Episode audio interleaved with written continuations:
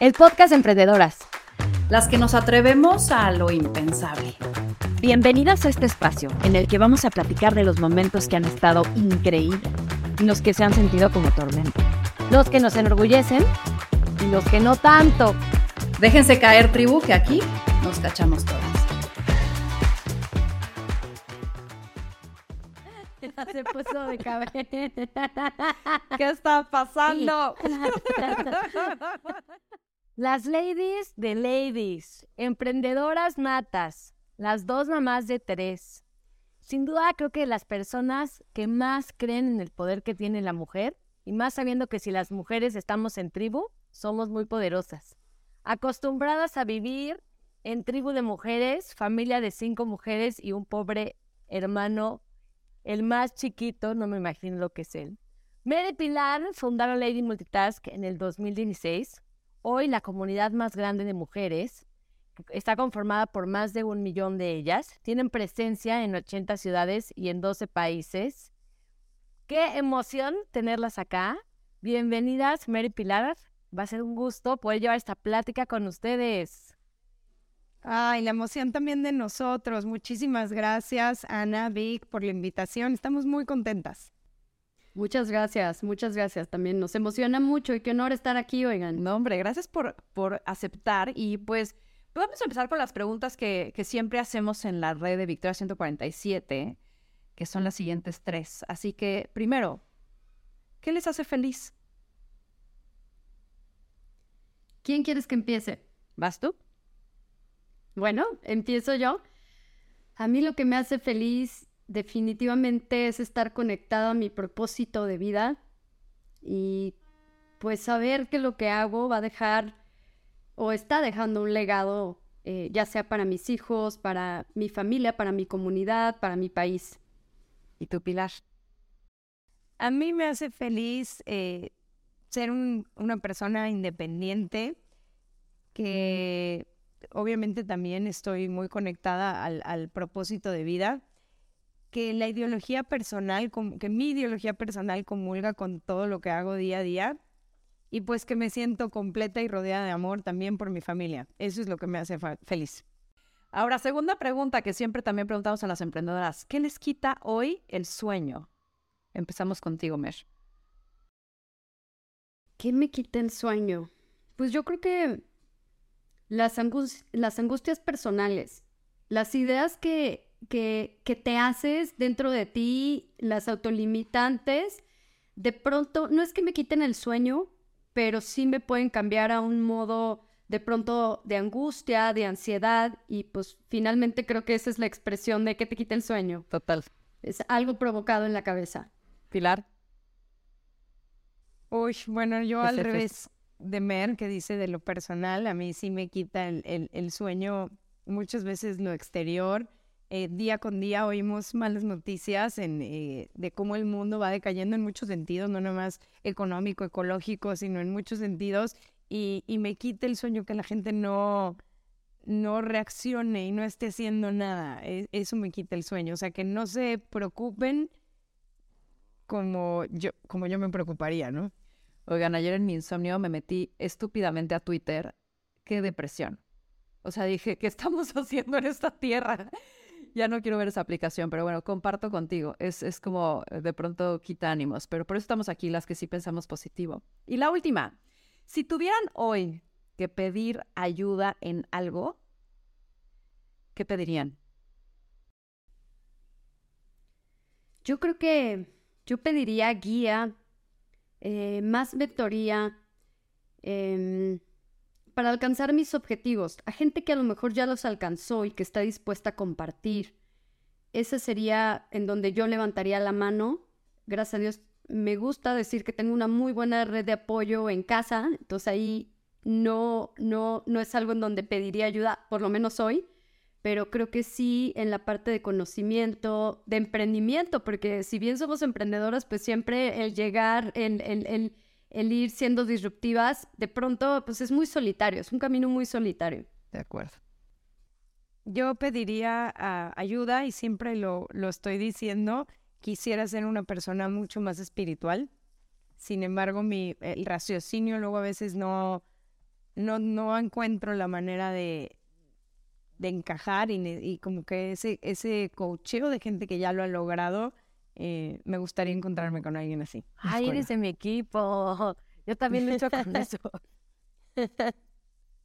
Oigan, a ver, pues, a ver, obviamente hemos, este, las investigamos claramente así. A ver, vienen de San Luis, empiezan vendiendo cremas y por eso son emprendedoras natas, porque también oí que por ahí antes hubo un emprendimiento de pasteles y así.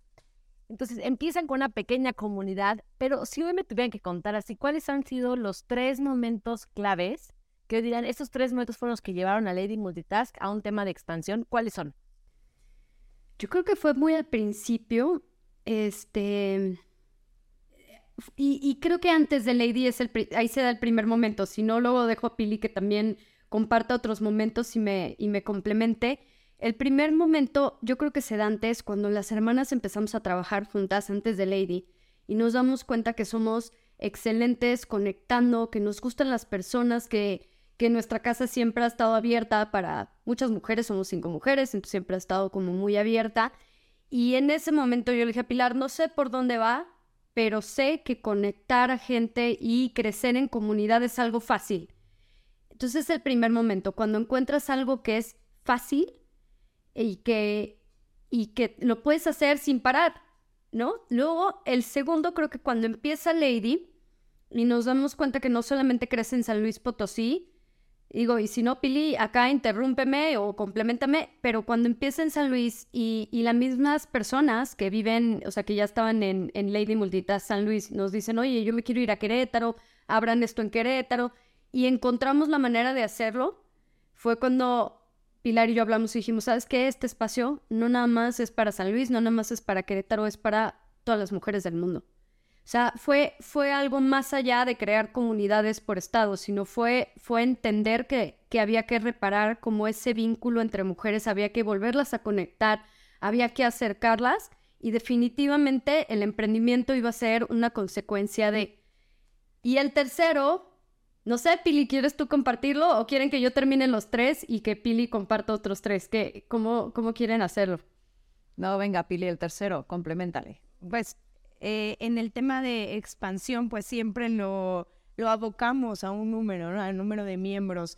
Pero realmente en Lady también nos hemos expandido en productos, en activaciones, en nuevas herramientas para, para muchas ladies y creo que eso ha sido un trabajo constante de seis años de ir desarrollando em, pues todas estas herramientas para, para todas las diferentes ladies. Cada quien es un mundo y cada quien piensa diferente y a unas les gusta cocinar y a otras les gusta eh, hacer deporte y a otras eh, quieren sacar su emprendimiento como de lugar. Em, como que ha, ha, habido, ha habido de parte de Lady para los miembros de Lady todas las oportunidades, hemos pensado en todo. A veces la gente llega y dice, oigan, ustedes deberían de hacer eso.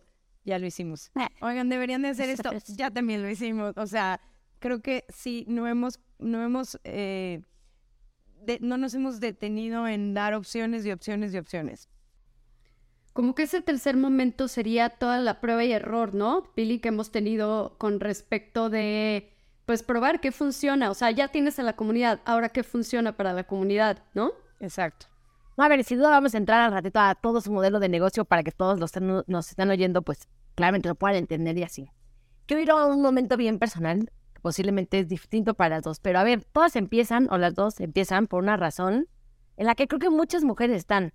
Están buscando un tema de flex work, este, tienen un montón de habilidades, talento, y dices, oye, lo que me está pagando el mercado hoy si busco un part-time no funciona, este, soy mamá y entonces quiero dedicar tiempo a mis hijos, que sé dónde, que es donde están paradas.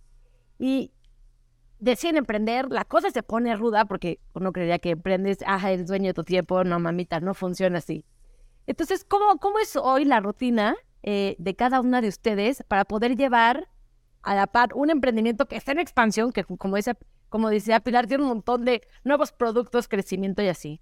Y además, ser mamá, esposa, amiga, o sea, ¿cuál es la rutina que hoy ustedes llevan? Esto si la pueden responder las dos será buenísimo.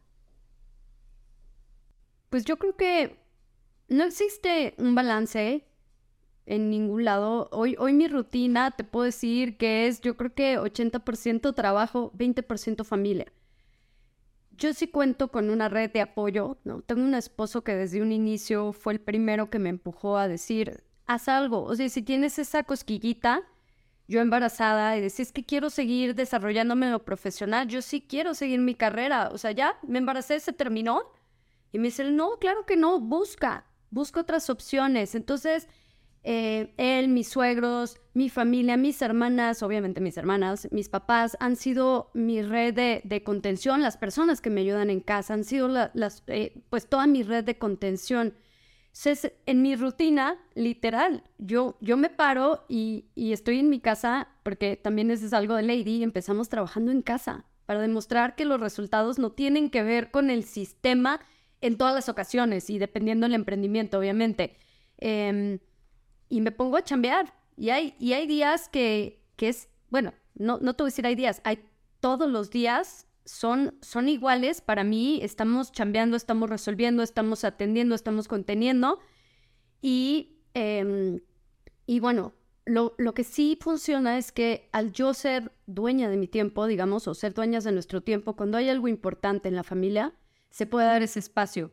Incluso déjate tú en la familia, si hay algo personal, yo hay veces que digo, ya, estoy tronada y hoy voy a voltear mi celular y no quiero volver y puede ser un miércoles y puede ser un viernes, pero de repente estoy un domingo trabajando, poniendo, o sea, e, el punto es que el resultado no afecta el tiempo, simplemente yo aprendo a conocerme y si soy mucho más activa en la noche, pues ahí es cuando le doy a la computadora, por decir.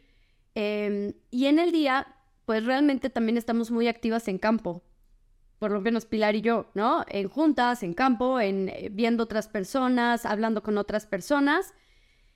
Y pues es la manera, es la manera en cómo el día de hoy hemos funcionado. No es que hayan sido así los seis años, pero hoy mi rutina, para mí un 80% sí está en Lady hoy. Buenísimo. ¿Y para ti? ¿Y para ti, Pili? Pues para mí ha sido algo cambiante. No te puedo decir que tengo, eh, hace un tiempo era 80-20, eh, luego de repente bajé a 70-30. Eh, a diferencia de Merce, yo, yo, soy, yo estoy divorciada, yo estoy de alguna manera mucho tiempo con mis hijas yo sola, aunque tengo la ventaja de que cuando se, van su cuando se van con su papá, yo puedo disponer del 100% de mi tiempo. otra de, de, las cosas que, que también, digo, a mí me, me gusta este tema de andar, de andar viajando. Yo viajo mucho aquí a Ciudad de México, entonces es cuando me desconecto, cuando hago juntas, cuando realmente no atiendo, no atiendo temas familiares y me concentro. Y cuando estoy en, cuando estoy en San Luis, porque yo vivo en San Luis, em, ahí sí, hago mucho home office y salgo de una junta a estar pendiente de una tarea me meto a otra junta y luego regreso y cocino unas galletas con ellas y, y, o sea, y estoy equilibrando e, ese tiempo. Ese, ese es nuestro, nuestro equilibrio entre familia, mujer, trabajo. A ver, y creo que ese equilibrio se llega justo por tener no negociables. Y mi pregunta para Med, o sea, oye, tú tienes determinadas cosas que dices, estos espacios o esto no es, es un no negociable para mí. Sí, claro. Claro, cuando se trata de mi familia, eh, y es importante para mí, ya, ya se frició, oigan, pero bueno, voy a seguir. Este, cuando es importante un tema familiar o que yo necesite estar para mis hijos y, y no nada más planeado, ojo, hay cosas que sí puedes planear cuando tienes tú el Festival del Hijo, el Día de la Madre, en fin, hay cosas que, que están en el calendario, pero de pronto si algún alguien de mi familia, llámense mis hijos o llámense mis hermanas, mis papás, alguien que yo quiero entra, incluso alguien de mi equipo de, dentro de Lady, trae una crisis, para mí es para todo, vamos a atender esto, vamos a contener esto, vamos a sacarlo adelante y después retomamos. Primero, para mí es importante estar bien como persona. Si yo estoy bien, los demás están bien. Entonces también, si yo tengo un burnout, que como emprendedor, pues eh, de pronto crees que esa es tu vida, ¿no? Burnout tras burnout. y después aprendes y dices, no, pero una vez que yo aprendí a decir, esto ya no me va a suceder, creo que ya pasé esa etapa, para mí no es un negociable seguir chambeando cuando sé que ya no estoy en donde, en mi centro o en donde tengo que estar. Porque ya pasé por ahí y yo sé lo que es estar trabajando ineficientemente por estar en un burnout. Entonces no sirvo y les digo, hoy no les sirvo y me apago y me recupero y definitivamente no lo negocio. O sea, no lo negocio. Ahí sí me entra el, lo siento, soy la dueña de la empresa, no va a estar, punto ya, se acaba. Hoy Mercedes se les acaba, ya mañana retomamos o pasado o el tiempo que me tenga que tomar. Digo, nunca han sido, me voy un mes, digo, bueno, cuando tuve a mi hijo, pues sí, sí fue más tiempo, evidentemente, porque tuve un hijo en pandemia, pero, pero fuera de eso, la verdad es que trato de estar muy activa, pero estar bien, primero yo, para poder estar bien con los demás. Hoy el otro día leía un artículo de somos mucho más propensos los emprendedores a sufrir enfermedades mentales. Está de miedo, pero bueno. Eh, es que sí es verdad. Es que sí es verdad. Mucho estrés. Ahora me voy a ir con Pilar, la mental. ¿Cuándo, ¿Cuándo decides, Pilar, soltar una idea? O sea, porque supongo ahorita hablaban de, de, cómo empezaron y orgánicamente San Luis y de pronto Querétaro, según este, este, escuché, y después como que esto iba de San Luis para el mundo. Pero supongo que hay ideas que no jalan tan bien. ¿Cuándo decides tú, Pilar, decir ya, soltémosla? Ah, o sea, lo que te refieres es ya ríndete con ese proyecto, digamos. Esto ya no, esto ya no jaló más. Porque algo que nos preguntan mucho nuestras emprendedoras es, ¿hasta cuándo sigo insistiendo? ¿Y desde cuándo es la barrera entre la resiliencia y la terquedad? ¿Cuándo ustedes, en tus palabras, Pilar, abandonas una pues idea? Pues mira, yo, yo siempre he sido fiel creyente de que si las cosas no fluyen, por ahí no es. Y también eh, del otro lado de la moneda, pues siempre también hemos sido eh, fieles creyentes de no darse por vencidas tan fácil y que obviamente cualquier camino del emprendimiento cuesta mucho trabajo y hay que, a veces hay que insistir, ¿no? Pero creo que esto va muy de la mano de la, introspección, de toda esta capacidad de, mm, de conocer, de conocer y de ver las cosas. Eh, no te puedo decir que siempre lo he hecho perfecto. Habemos, eh, a veces hemos insistido de más en una idea que no nos iba a llevar a nada y, y a veces hemos estado justo a tiempo. Creo que aquí la clave de, de mucho eh, de nuestro éxito, digamos, es que son muchas cosas. Alguna tiene que salir bien. Oye, y a ver, me quedo contigo, eh, Pilar han creado una comunidad de más de un millón de mujeres. Y crear comunidad, y sobre todo una comunidad de mujeres, muchas veces implica ser y dejar ser, porque tiene que crecer orgánicamente y tienes que dejar que ellas también eh, muten y se sientan libres, ¿no? ¿Cómo le hacen para no querer controlar todo lo que pasa en Lady Multitask? ¿Y qué buenas prácticas han aprendido en el camino? Pues definitivamente ahorita con lo que con lo que decía, sí hemos tenido mucho aprendizaje en ese sentido de dejar ir. Eh, creo que nosotros llevamos con un reglamento desde que empezó Lady, ha tenido un poco de, cambios, pero las bases ahí están. Eh, sí, sí, sí llevar una comunidad es muy diferente. A veces oigo, por ejemplo, a, algunos influencers o, o, algunas personas en TikTok que dicen mi comunidad y les digo, híjole, a veces eso está tan lejano de comunidad por lo mismo que tú acabas de decir. A la comunidad la tienes que dejar hablar y tienen que tener un micrófono. Y con respeto, creo que cualquier cosa, eh, cualquier tema del que se hable o cualquier punto que se exponga eh, puede llegar a, muy buenos, a muy buenos aprendizajes para todos.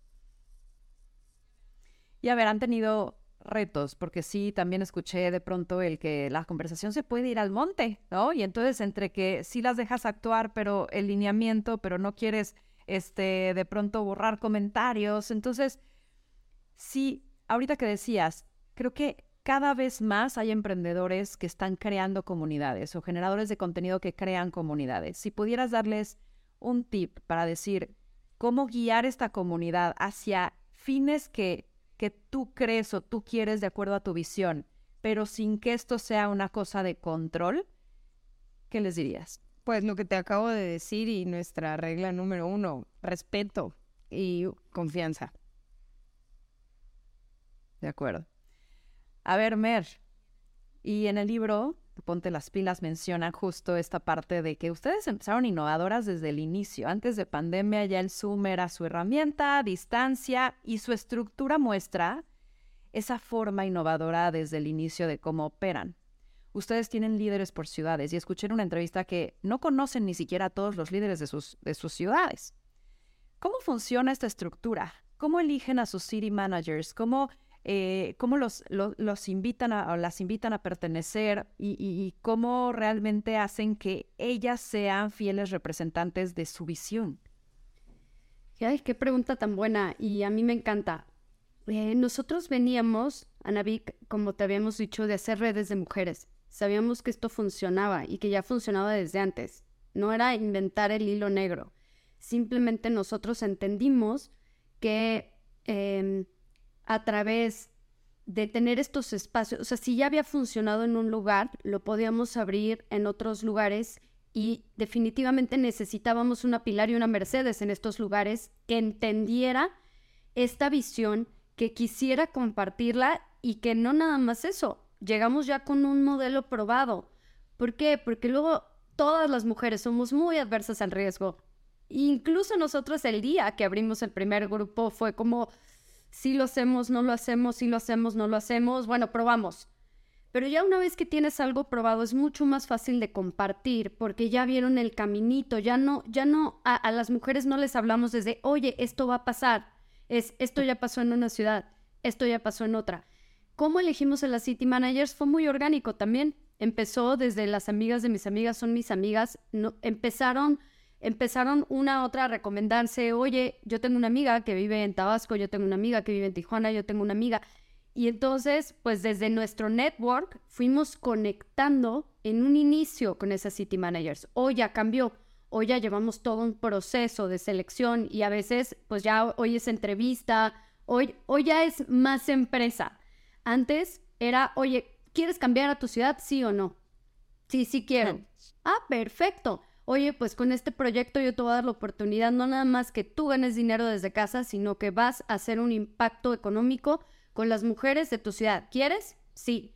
¿Qué necesito hacer? Esto, esto, esto, esto. Y empezábamos así y por eso la comunidad como casi en donde la conoces hoy, creció los primeros tres años, así, con ese impulso, porque era un espacio en ese momento que se necesitaba y que era como muy tangible, muy palpable.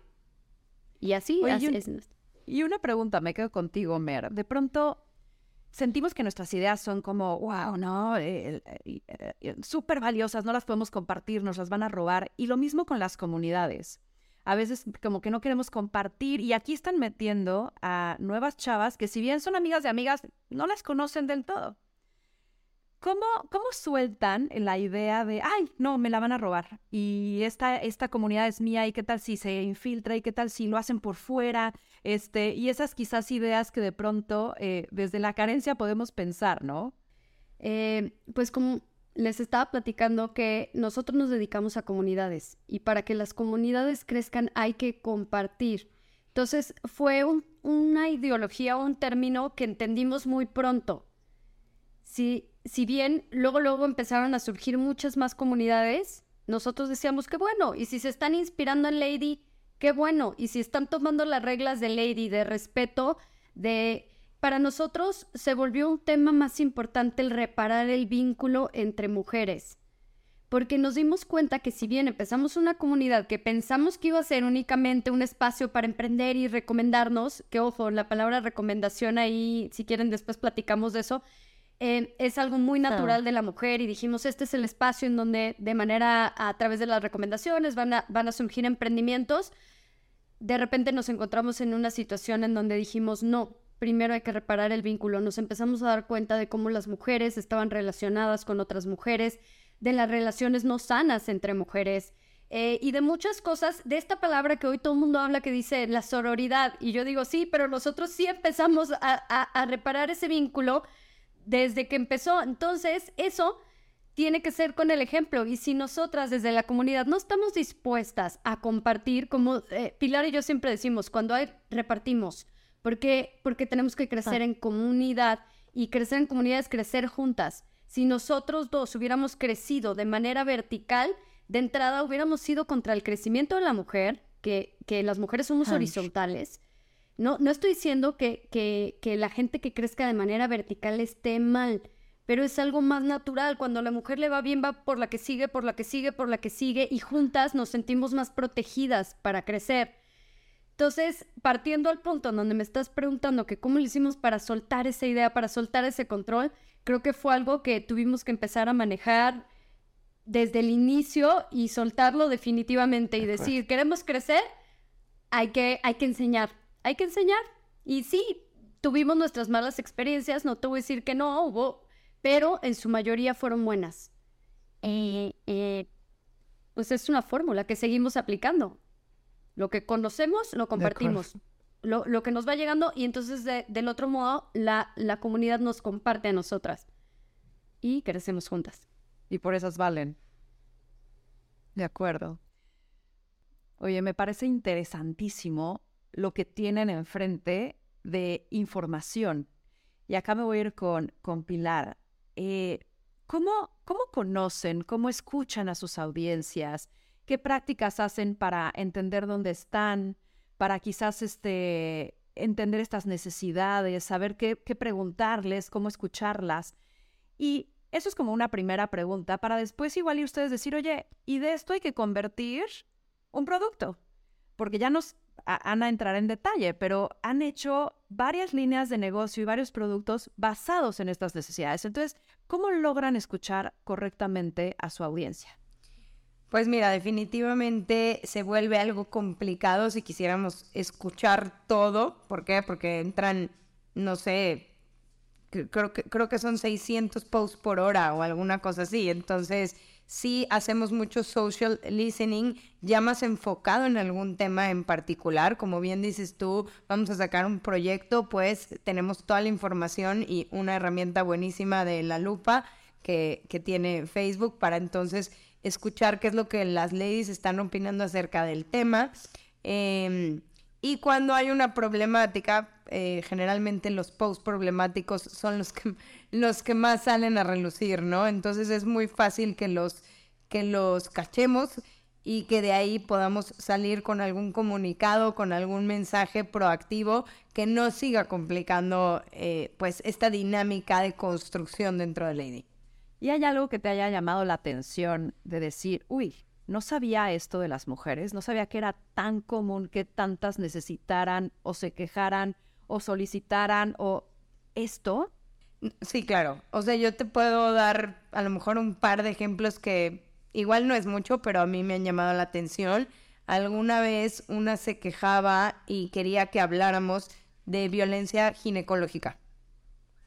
Yo, de, repente cuando me llegó dije, no sabía que existía, pero me hace sentido, o sea, puede existir, ¿no? O otro ejemplo, em, alguna vez también pusieron un posteo de, bueno, han hecho posteos eh, dentro de Lady para que salgan a otras plataformas como White como tal. Me llama mucho la atención que las mujeres eh. quieran hacer eso. De acuerdo, de acuerdo. E, o sea, esos son los dos brincos que ninguno está relacionado con el otro, pero me han llamado la atención. Oye, ¿y cuándo llaman tu atención? O sea, ¿después de qué número de interacciones es? O sea, solamente porque dices, ay, esto nunca lo había pensado, o porque dices, ah, hubo un montón de conversación ahí, hubo mucha interacción y se compartió mil veces, este, hubo discusión, no siempre tiene que ser aguerrida, pero discusión ahí, o, o, justamente cómo determinas cuáles son estos que dices, eh, tengo que ponerle atención a este y a este tema. Pues definitivamente todos los, eh, todos los temas que violan de alguna manera las, eh, las ¿cómo se llaman, Mer? Las conductas de Facebook, las, eh, se me fue el nombre. Mm, sus reglas, sus reglamentos, sus normativas ellos tienen un nombre ahí que se llama normas no sé qué, que es pues todo el tema que va contra algún comentario racista, clasista, eh, el tema de medicina sin receta, tienen como varias cosas que, ellos ya obviamente lo tienen estudiado desde antes y cuando se vuelve un comentario muy problemático, tú sabes que automáticamente se va para arriba y se va para arriba y se va para arriba, entonces más gente sigue comentando lo identificamos así porque automáticamente abres tu celular y se ve. Y también quiero complementar ahí que en nuestro equipo de City Managers son ojos que están en todos los grupos. Entonces de pronto si la City Manager no está presencialmente en ese momento en el grupo tenemos un chat en donde tenemos comunicación todas y es de, ojo, está pasando esto en esta ciudad. Em, y justo para temas como más complejos, si bien Lady es un foro de construcción, de conexión de valor y de herramientas eh, para que las mujeres generen una independencia económica, eh, no puedes separar a la mujer de, un, de, temas complejos como puede ser abuso y violencia. Somos mujeres y a todas nos pasa. Entonces, creamos a partir de, de situaciones que veíamos que gente quería como pues aprovechar el foro de Lady para hacer las grandes, creamos nuestro protocolo que se llama semáforo rosa.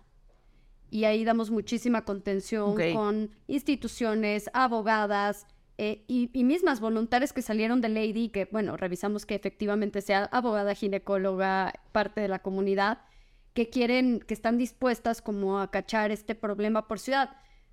Pero es, es, es un poco como, pues como... Un vínculo como nos damos cuenta, porque generalmente este tipo de posteos son los que desatan. Ahora, también nosotros hemos generado conversación, no la que nos gustaría, porque nos gustaría poder hablar de temas mucho más abiertos, pero tienen que entender que Lady, en un mismo grupo, tenemos a la abuela, a la mamá, a la hija. Entonces, de pronto, hablar de temas que son más complejos y que la sociedad necesita, ojo, y que sabemos y que nos encantaría. Eh, hemos tenido de pronto cierta resistencia. ¿Por qué? Porque genera estas faltas de respeto y eso empieza a destruir este vínculo que con mucho esfuerzo hemos tratado de reparar y reconstruir y acercar. Entonces, todo lo que ponga en riesgo son posteos que se eliminan completos, aunque la conversación de pronto sea muy interesante. Y sí creemos que va a llegar el punto en donde podamos tener una conversación en donde todas desde puntos de vista distintos podamos hablar con respeto eh, del tema y estar y sobre todo déjate tú hablar, estar dispuestas a escuchar otros puntos de vista para poder abrir eh, estos temas y poder abrir la mente y poder abrir la conciencia de todas. Oye, ahí quiero interrumpirte, Mer, porque qué interesante. Le hablas a un montón de mujeres con un... O tu audiencia es enorme. Y hay veces que nosotros en Victoria, y, mucho les decimos a las emprendedoras, es como segmenta. y ahorita te escucho y digo. Dios, qué complicado, ¿no? Porque no es como un, o sea, es como muy amplio y de pronto cuando quieres migrar de una plataforma o cuando quieres poner una nueva forma de hacerlo o una app o algo igual y más tecnológico, no toda la población va a estar dispuesta. O como dices, un tema, una forma de actuar. ¿Cómo entonces hablas a un segmento tan amplio? Pero es que sí está segmentado, Anavik. A lo mejor no está segmentado en un tema de, de, edades, pero nuestra plataforma es un... Pero de intereses, quizás. Tampoco está segmentada en un tema de intereses, más bien hemos, nos hemos dado la tarea de segmentarlo de alguna manera, pero con un interés en común, que es lo que te, ha dicho Merce todo este tiempo. Vamos a reparar ese cable. No importa que te dediques, no importa si lo tuyo es el deporte o la cocina, pero tienen, tienen en común algo que las tiene que unir y tú te tienes que preocupar porque a ella le salga bien su cocina y que, y que a la otra le salga bien su deporte. Ese es como el tema en común. De ahí en fuera era lo que te decía, hacemos, les hablamos de diferente manera a diferentes grupos de mujeres que hay dentro y que, los, que las une a todas ellas, pues esta sororidad.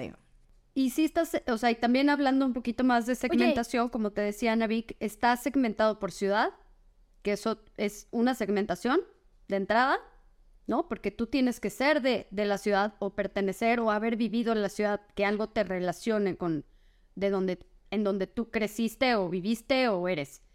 Y segundo, esto que menciona Pili, para poder ingresar al grupo te tiene que recomendar a alguien. Independiente, o sea, eso automáticamente te pone algo en común, que es una amiga de por medio, y otra amiga, y otra amiga, y otra amiga. Entonces, si bien no es una segmentación, no nos sentamos Pilar y yo a decir, bueno, sí, sí nos sentamos, dijimos, aquí vamos a meter a todas nuestras amigas, a las amigas de mi mamá, a las amigas, queremos mujeres que vengan a construir, pero nunca pusimos, va a ser de esta edad a esta edad. Obviamente, si, si tú te vas a los rangos de edades que hay en la comunidad, pues definitivamente te vas a encontrar pues estos rangos que nosotros decidimos porque pues era el network que, que, teníamos a la mano para empezar a empujar esta, a esta comunidad. El grupo más grande pues es de 25 a 45 años. pero eso no quiere decir que no haya de pronto una abuela o que no haya gente joven que quiera incluso em, emprender y que haya pedido acceso y que diga, oiga, yo, yo quiero aprender de, de esta gente, ¿no? Pero bueno, el, obviamente hay grupos más diversos, hay otros no tanto. No, a ver, y creo que justo, a ver, creo que el estar en un segmento tan grande y con, a ver, por estado también va cambiando muchísimo porque nosotros lo vimos, nosotros cuando abrimos en este, la empresa en Monterrey, en Mérida y en Ciudad de México, cada una de ellas eran completamente diferentes. Y preguntan hacia tu modelo de negocio para decir, oye, a ver, o sea, con tantas mujeres en diferentes ciudades, seguro te salen un montón de oportunidades de negocio y creo que le han pegado muy bien al clavo a decir, a ver, o sea, en pandemia, los juevesitos, después las membresías para poder decir, oye, que si está allí en San Luis, pues que también pueda vender en la de Tlaxcala, pero bueno, creo que es el único lugar que tiene. En Monterrey, pero en Tata, ¿no? ¿Cómo, ¿Cómo decides, o sea, cómo decides que si se monetiza, cómo se hace escalable y rentable? O sea, ¿cómo está conformado el modelo de negocio para, desde la toma de decisiones, hasta decir, esto sí lo escalamos? Fíjate que cuando creció Lady, eh, nosotros pensábamos, las hermanas, que íbamos a producir algún producto que íbamos a poder vender a través de la comunidad. Y no crecía el producto, no crecía ese proyecto, pero crecía la comunidad. Y entonces cada día nuestro tiempo estaba más en la comunidad que en el, que en el producto. Llegó un punto en que dije, a ver, alto, Pilar, ¿qué vamos a hacer? Tenemos que hacer algo.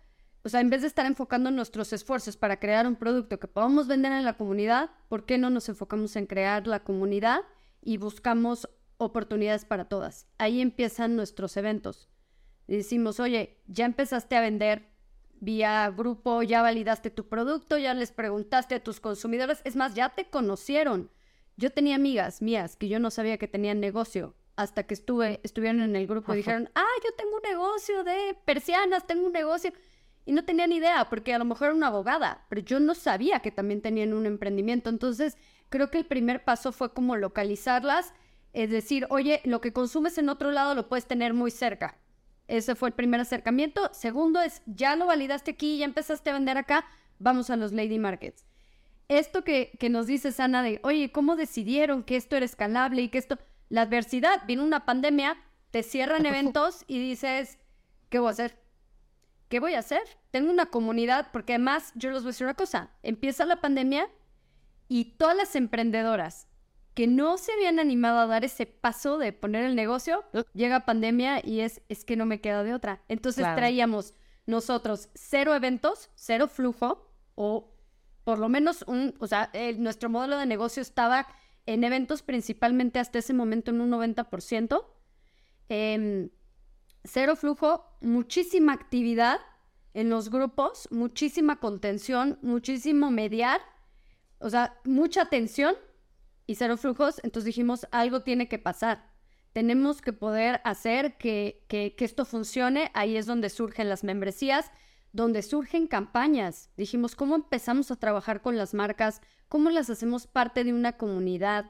Y, eh, y eventualmente, y ahí empezamos a trabajar también en nuestra plataforma, ¿no? Con, con, la, eh, con la parte esta de recomendaciones, que siempre hemos pensado, ¿por qué las mujeres no se nos paga por recomendar si todo el día estamos recomendando al éxito. Pero la verdad es que si hoy me dices tú, Mer, ¿qué compras más? Una recomendación de una amiga o de un influencer, yo te diría, pues, pues probablemente de mi amiga, de mi hermana. Entonces, ¿por qué no darle valor a eso? Y esa fue una idea que Pilar y yo tuvimos desde que empezó Lady y hasta pandemia pudimos tangibilizar. ¿Qué es lo que estás mutando ahorita, no? Porque entiendo que abrieron Lady Mall, que lo abrí y dije, ole. Y parte de la idea de Lady Mall es poder que las recomendadoras también recibamos un, un ingreso. Pero eso te lleva a decir, a ver, estás en Facebook y ahí naces. Y luego construyes una plataforma y ahora te vas a ir a competir con los grandes. O sea, ¿qué retos ves? O sea, yo, yo digo, ay, se les viene buena la cosa. O sea, está emocionante. O sea, sí, Ana, no, y muy, y no, y da miedo, pero ese miedo. A ver, mucha gente nos ha dicho, a ver, ¿cómo se van a ir a competir con los grandes si es e-commerce. es que no es un e-commerce. El centro de la comunidad es un recommendation center.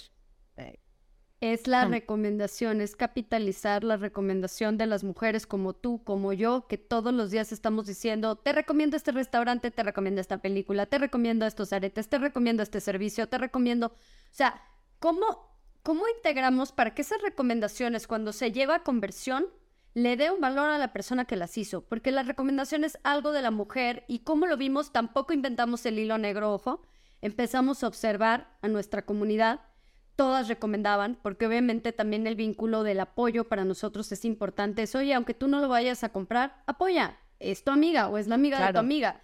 Entonces, era algo que nosotros veíamos que ya pasaba, es algo que ya, incluso la recomendación, tampoco estamos inventando el hilo negro, ya existen eh, los loyalty, los programas, o sea, pero llevado a una comunidad y, identificar cómo estas mujeres que tienen, que, que, se dan a la tarea de estudiar, eh, eh, nosotros cuando empezamos a observar los posts, me decía un amigo, oye, qué flojera, que yo pregunto por, no sé, díganme, cualquier servicio y tenga 200 comentarios. Y le dije, qué flojera, una mujer si tiene 300 los va a leer, o 400 o 500.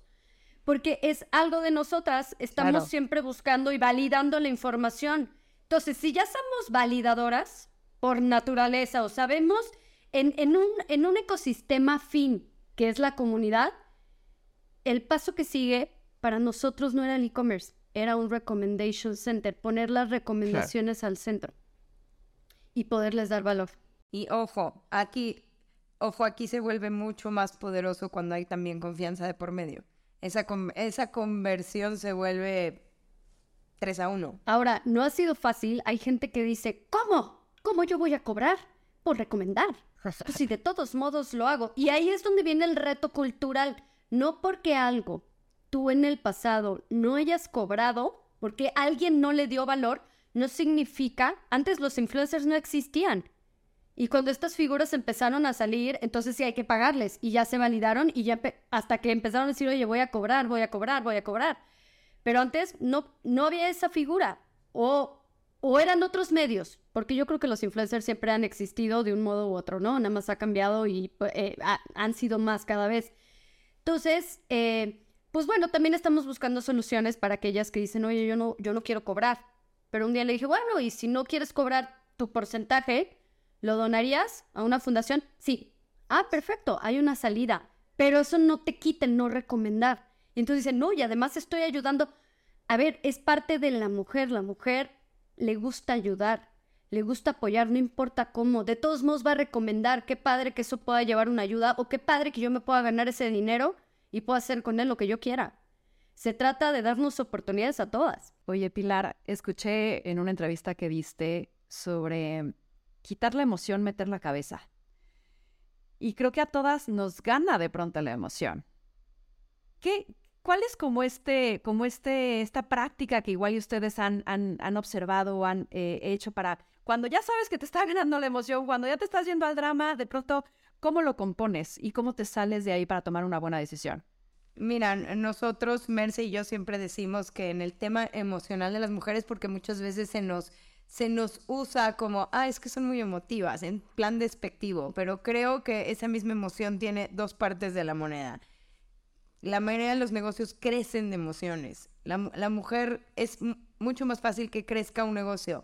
Y cuando bueno, en esa entrevista me imagino que, que tuviste y dando un poquito más de contexto, es para la emoción hora de, a la hora de revisar finanzas, de irte a la parte legal. Ahí tienes que sacar de alguna manera, como el sistema económico está hecho por hombres, toda la energía que se maneja alrededor es energía masculina. Entonces creo que hasta que no tengamos nuestros espacios y hasta que no lleguemos ahí las mujeres, vamos a tener que seguir funcionando con ese sistema que ellos inventaron hace muchos años, porque así era. Entonces ahí es en donde digo, bueno, para la emoción un poquito, que es lo que más te funciona, para entonces pues sacar, sacar adelante el tema legal, el tema de socios, el tema de conversaciones difíciles.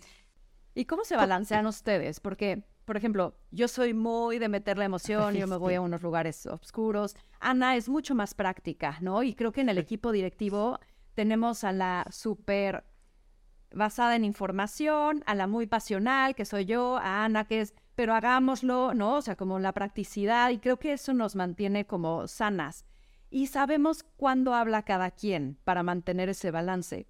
¿Cómo se balancean ustedes, siendo hermanas, siendo emocionales, siendo alguna quizás más racional que otra? ¿Cómo encuentran ese balance? Pues yo te podría decir que, que en, el caso de Mercy yo, Mercy es mucho más emocional.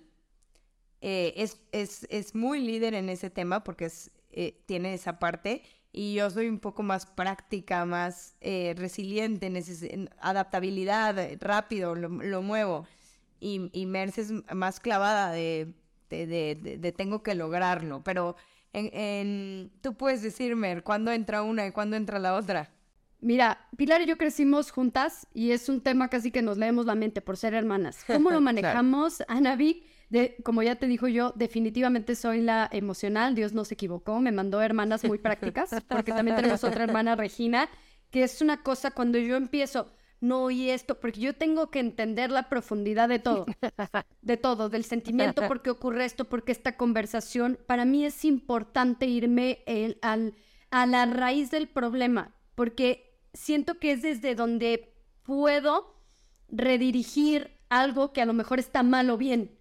Entonces, para mí es importantísimo llegar ahí y le doy vueltas y le doy vueltas y no suelto ciertas cosas. Pero en el día a día no puedes quedarte ahí, definitivo. Como dices tú, no te puedes quedar en, en esa parte y entran mis hermanas y es, Mer, verde o azul, ya, ahorita, esto, ¿sabes qué haces? ok, está bien, azul. Ahora, también tenemos un equipazo, también, porque no te voy a decir que no, de mujeres que, pues, que nos cachan. Y así como nosotros las cachamos en, en, en, en parte de compartirles la visión, de saber hacia dónde llegar, ellas nos cachan a la hora de decir, ah, ok, lo que tú ves se ve así en el Excel. Lo que tú ves, así se ven números. Lo que tú ves, tal.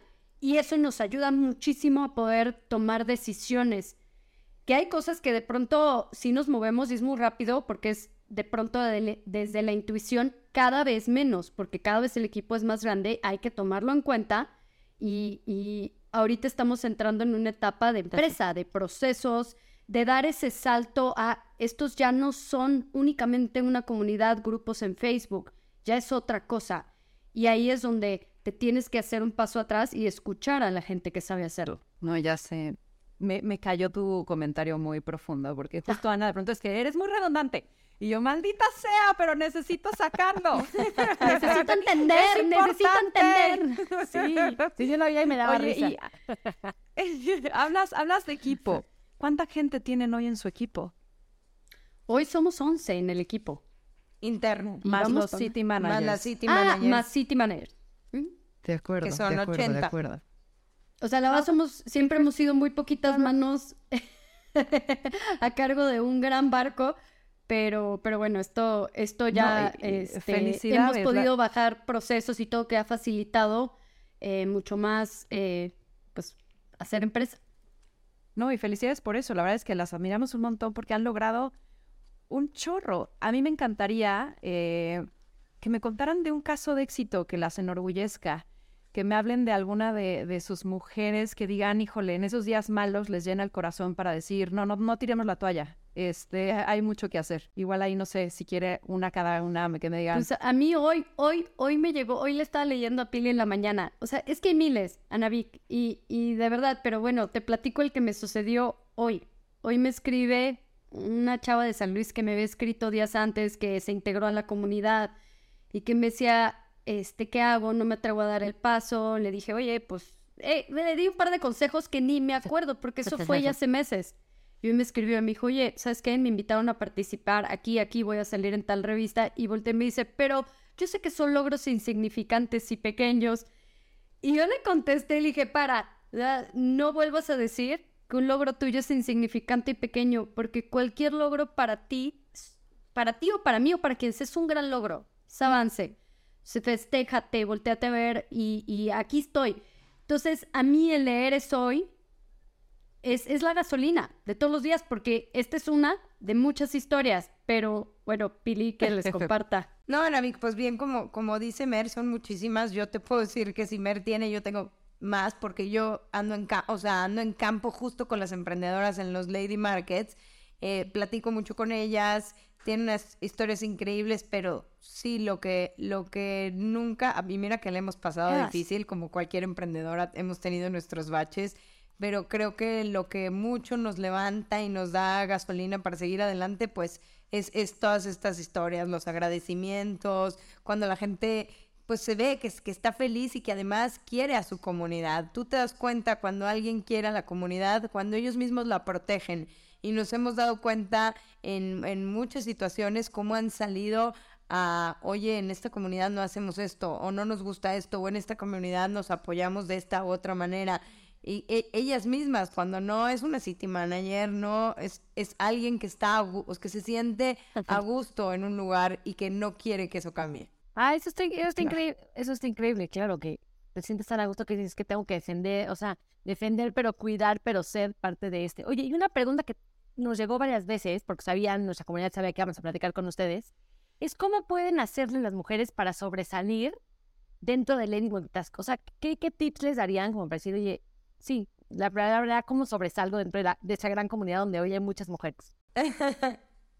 No, bueno, yo, yo iba a hablar ahorita justo desde los grupos, porque entiendo que mucha, a veces muchas de las, de las quejas que nos llegan también a nosotros es, oye, puse un posteo y nadie me peló. Entonces yo les daría dos tips eh, muy importantes, sobre todo en los grupos. Uno es el algoritmo. Mientras tú más apoyes, entre tú más comentes, más la gente te va, te va a apoyar. Eso por algoritmo y por, por comunidad, ¿no? Oye, esta siempre nos ha apoyado. El día que necesite ayuda, yo la conozco, la he visto varias veces ayudándome a mí, pues la voy a ayudar. Y eh, la otra es siempre que tu posteo sea pensado en comunidad. No es lo mismo decir, oigan, les quiero vender en mi spa unos tratamientos buenísimos de facial y ta, ta, ta, a decir, oigan, me he percatado que en la comunidad hay muchas personas que se andan preocupando porque con la contaminación les han salido granitos, entonces bueno, yo les pongo a mi disposición el spa, que quiera venir. Creo que cambia la estructura y el... y hasta les doy un 10%, ¿no? Exacto, y creo que... A las ladies, o sea, crear... Yo por lo que he visto es lo que más les ayuda, sobre todo para salir, para sobresalir de 600 posteos en una hora. Y yo también quiero complementar, Ana, que es ¿Cómo, ¿Cómo, sobresales en Lady? Pues cómo sobresales en la vida. es que en las redes sociales no es algo distinto de lo que pasa en el día a día. Y no es distinto lo que pasa en otras redes sociales. Entonces, ¿qué es? Pues constancia, conocer, eh, lo que decía Pili, eh, apoyar, eh, poner tu, el famoso puntito porfa, em, pero, pero ser constante. Porque si yo lo pongo y de pronto ya me olvido y me voy a otro lado y luego regreso y quiero tener 100 posteos, pero nunca pelo nada. Buenas pues, noches. eso nunca va a llegar a nada. ¿Mm? Oigan, quiero, quiero hablar un poco de su libro. Ponte las pilas, que lo tengo por acá. Y, y, algo que coincide con, con, con, bueno, mucho que vemos, ¿no? Es el miedo. Hablan de que existen dos miedos, el miedo a fallar y el miedo a que te vaya bien. Eh, el miedo al éxito. Exacto. Cuéntenme ustedes cómo, cómo a partir de este libro las emprendedoras van a encontrar herramientas para no solo superar los miedos, sino encontrar como, como todos estos secretos que hay detrás de emprender. Cómo eh, orientarte a tener la fórmula de tu pasión, pero tu disciplina, eh, pero una necesidad es igual a emprendimiento, que sé que también hablan de esa ecuación dentro del libro. ¿Qué encuentro aquí? ¿por qué las emprendedoras tendrían que leer este libro de Ponte las pilas y, ponerse en sus zapatos y saber sus secretos? Pues mira, definitivamente es un libro que sí está más enfocado a los dolores, bueno, hablar de las circunstancias de las mujeres, de sus dolores y sus pasiones, hablábamos ahorita de las emociones, las limitaciones que como mujer eh, eh, tenemos, esta, esta brecha también en el emprendimiento. Eh, pero, mucho también de lo que viene aquí es, digo, Ana y tú, Ana, se lo saben de memoria. Son también muchos consejos básicos de, emprendimiento. Nosotros cuando escribimos este libro, y lo comentábamos antes de, empezar el, el, Zoom, bueno, el podcast, eh, te decía, pues realmente en Lady hay muchas emprendedoras que hasta ahí se quedan, el, el pamichicles. Entonces, digo, te lo pongo como ejemplo, ¿no? Para mis chicles, mientras me caso, hay miles de pretextos. Pero lo que sí es un número importante es si de esas, ahorita son 5 millones más o menos de emprendedoras en México, cuatro no están dadas de alta y, y han crecido en la informalidad. Si por lo menos esas cuatro nada más se dieran de alta en el SAT, no te estoy diciendo échale más gasolina, nada más se dieran de alta en el SAT, el, el Producto Interno Bruto sube un 28%. Sí, el impacto es enorme. Entonces, sí, es, es un poco es, estos, estos eh, bloqueos culturales de los que hablamos, sobre todo en la primera parte del libro. Oye, y de este miedo, ¿a qué tienen miedo ustedes? ¿A fallar o al éxito? A ver, cuéntanos, Mer. Ay, mira, yo te voy a decir, Anavik, al principio le tenía mucho miedo a fallar. Y tuve que desaprender muchas cosas, quitarme muchos miedos para, para intentarlo, pero íbamos con mucho cuidado. Em, luego, o sea, me daba miedo como, no fallar, como, voy a decir una grosería, cagarla. ¿Sí? Después, eh, hoy, después me dio miedo, o sea, bueno, más bien hoy me da miedo a no cagarla. Hoy, digo yo, hoy quiero intentarlo, hoy quiero, hoy ya no quiero ser esa mujer que hace el uno, dos, tres. O sea, hoy me da más miedo el no tener esa capacidad de intentarlo y de no cagarla. o sea, qué chistoso y de verdad no soy, no, sí soy grosera, pero bueno, no en entrevistas, em, pero en el sentido de, pues eso, o sea, eh, lo, lo que me da miedo antes, hoy no me da y lo que me da miedo hoy, no me da antes. Oye, ¿cómo, ¿Cómo van en contra del perfeccionismo? Que es otra cosa que también tenemos mucho las mujeres, ¿no? Y que decimos también de, no lo hagas perfecto, hazlo. ¿Ustedes son perfeccionistas? ¿Se consideran? Pilar, ¿te consideras perfeccionista? No. Mesh. Te, te iba a hacer la broma, ¿cómo? ¿Tú no? es que creo que nos exigimos mucho, ¿no? No sé si es algo que ven entre las mujeres ¿Cómo, ¿Cómo comparten en su comunidad el, el, no te detengas, lánzate, no importa, ¿no? O sea, como tú dices, ¿no, Mer? No te paralizas, hazlo. A mí me sirve mucho. Yo sí me considero más perfeccionista, pero no perfeccionista en, en cuando ejecuto, sino necesito perfeccionar la idea y eso pues a veces me toma mucho tiempo. Por eso te digo, me gusta tener gente que me dice, oye, en lo que vas perfeccionando, mamita, dale, dale. A veces sí necesito parar las voces y actuar y empezar a actuar. Tomar el teléfono y decir, voy a hacer esa llamada. No sé cómo voy a empezar, pero la voy a hacer. Voy a empezar a hacer ese posteo. No sé cómo lo voy a hacer. Voy a subir esa foto. Voy a empezar a hablar en cámara. No sé cómo le voy a hacer, pero voy a empezar a hacerlo. Creo que esa parte en, en donde las mujeres buscamos los cómo es lo que eh, incluso juntas lo veíamos. Poníamos una idea y todas las mujeres, no, pero ¿cómo lo vamos a hacer? ¿Cómo? O sea, al principio era, pero ¿cómo? Y entonces teníamos un coach que nos decía, quiten los comos, vamos por la idea, los comos van a venir si ustedes tienen claridad, ¿no? Los comos se van, pero entonces, ¿cuál es el primer paso? El que tienes claro, el que tienes de frente, el, que puedes hacer. Esos. Oye, pero es que la poca. A ver, yo ya existimos lugares para cacharte. O sea, ustedes, una comunidad donde al final, a ver, yo se lo digo a las emprendedoras, entren y prueben. O sea, hoy pueden venir con nosotros para consejo. Acá pueden probar. Es como, hoy tienes quien te cache para decir, una comunidad que lo peor que puede pasar es que entregues mal tu producto. Y si tienes la suficiente humildad para decir, oye, no, pues si entregué mal así, no te, o sea, no va a pasar nada. ¿Qué es lo peor que puede pasar? Y creo que hoy justamente es eso, como el que sigamos creando esos espacios para que más mujeres se atrevan a decir, me atrevo, y tengo aquí, y tengo aquí quien me case, tengo una comunidad que me, ahora sí que mi barrio me respalda, punto. Totalmente. Tal cual. Tal cual, creo que eso también, eso también fue como un trampolín, la comunidad, ¿no? Decir, oye, aquí pregunto, aquí me responden, aquí puedo ver, entonces ya es lo que les decimos, da primer paso aquí, haz tu focus group, pregunta, ve si gusta, muestra una foto, si nadie te pela, pues nadie te peló. Oigan, y a ver, les quiero preguntar, siempre cerramos esta entrevista con un challenge, con un reto que se queden las emprendedoras para hacer. Puede ser lo que sea que a ustedes les haya servido. Ya que son dos, pues van a ser dos challenge. Así que voy a empezar contigo, Mer. Cuéntame, ¿qué tarea les quieres dejar a las que nos escuchan?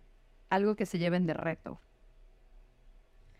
A las emprendedoras, algo que se lleven de reto. Pues mira, este no está en el libro, pero tiene que ver con todo el tema de eh, mindset siempre digo que las oportunidades siempre están alrededor de nosotras, siempre, siempre. No es como que la, la oportunidad ya pasó, ya son grandes, chicas, medianas, siempre, pero a veces no las podemos ver porque estamos muy enfocados en lo que no tenemos y no nos damos cuenta de lo que sí tenemos. A mí algo que me funciona muy bien para volver a ver qué tengo en cada evolución y cada paso es estar en agradecimiento. Pero para poder estar en agradecimiento, yo sé que dirían que es diario, pero si quieren un ejercicio acelerador, yo les dejo de tarea que escriban 100 cosas por las que están agradecidos. 100 cosas, las que sean, pero en una sola sesión. O sea, no se paren hasta terminar. Así, la puerta de mi casa que me deja este, dormir con seguridad, mi colchón, que lo, que lo que sea, pero que no terminen hasta 100 cosas, porque eso automáticamente va a voltear este, el chip y van a poder empezar a ver em, esas oportunidades. Obviamente después es importante mantenerlo, pero para mí esto, es, esto para mí fue un parteaguas, hasta que un coach me dijo, hoy no te paras hasta que no agradezcas 100 cosas hoy. Me encanta. Ese es el, lo que yo les quiero dejar. ¿Tu Pilar? Pues ese estuvo muy bueno. Yo, pues más que los que vienen en el libro, ¿no? El análisis FODA, el SMART, el, este, escribe la misión y la visión de la empresa. Creo que les diría, haz una lista de quién sería tu mentor soñado o tu coach soñado. ¿Y para qué te van a ayudar? Y creo que desde ahí ya se te empieza un poquito a abrir el panorama. Buenísimo. Ay, me encanta el tuyo porque las mujeres son malísimas para verbalizar qué ayuda necesitan, qué cosa tan tremenda. Claro. ya para cerrar, ¿dónde las encuentran? ¿Dónde encuentran el libro? Este, ¿Cómo se comunican con ustedes? Mer. En Lady Ball, el libro, bueno, a nosotros nos encuentran obviamente en las redes, nuestra comunidad eh, vive principalmente eh, en redes sociales, sin embargo tenemos nuestra página www.ladymultitask.com y ahí está Lady Mall. Nosotros decimos, el libro lo pueden comprar en donde quieran, este, en Amazon, en cualquier librería, Summers, este, en Kindle, en fin, pero si lo compran por Lady Mall, que cuesta lo mismo, se los mandamos firmado, porque se nos llega a nosotras, se los podemos firmar, personalizar, sabemos quién lo compró y, y se los enviamos nosotras. Y bueno, obviamente eh, mi Instagram es arroba mercedes.palomar por si también de pronto quieren conectar eh, directamente. Ahí viene también mi correo que es mercedes.palomar arroba lady multitask y arroba lady multitask en todas las redes sociales. Sin puntos, sin nada. Súper. ¿Y Pili? Ah, bueno, ya hablaste de, las redes de Lady, del mall, igual nada más te digo los, la personal mía, arroba, arroba pilar.palomar, eh, también en, LinkedIn, en, en Instagram y en Facebook. Buenísimo, oigan, pues de verdad, muchas gracias por el tiempo. Fue un gustazo y un honor poder platicar con ustedes. Y pues felicidades porque lo están haciendo muy cañón. Entonces, eh, también sirve esta mentoría para nosotros. Entonces, estuvo muy buena esta plática. Muchas gracias a las dos. María, muchísimas gracias. Muchas gracias por invitarnos y por este espacio.